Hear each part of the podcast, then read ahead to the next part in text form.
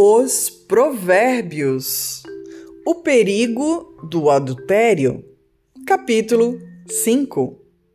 Filho meu, atende à minha sabedoria, à minha inteligência, inclina o teu ouvido, para que guardes os meus conselhos e os teus lábios observem o conhecimento.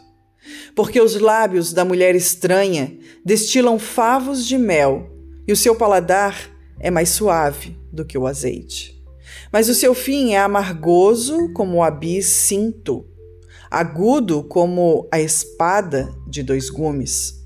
Os seus pés descem para a morte, e os seus passos estão impregnados do inferno. Para que não ponderes os caminhos da vida, as suas andanças são errantes. Jamais os conhecerás. Agora, pois, filhos, dai-me ouvidos, e não vos desvieis das palavras da minha boca. Longe dela seja o teu caminho, e não te chegues à porta da sua casa, para que não des a outros a tua honra, e não entregues a cruéis os teus anos de vida, para que não farte a estranhos o teu esforço e todo o fruto do teu trabalho vá parar em casa alheia.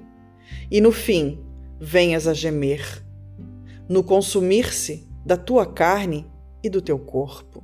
E então digas: Como odiei a correção, e o meu coração desprezou a repreensão, e não escutei a voz dos que me ensinavam nem os meus mestres inclinei o meu ouvido.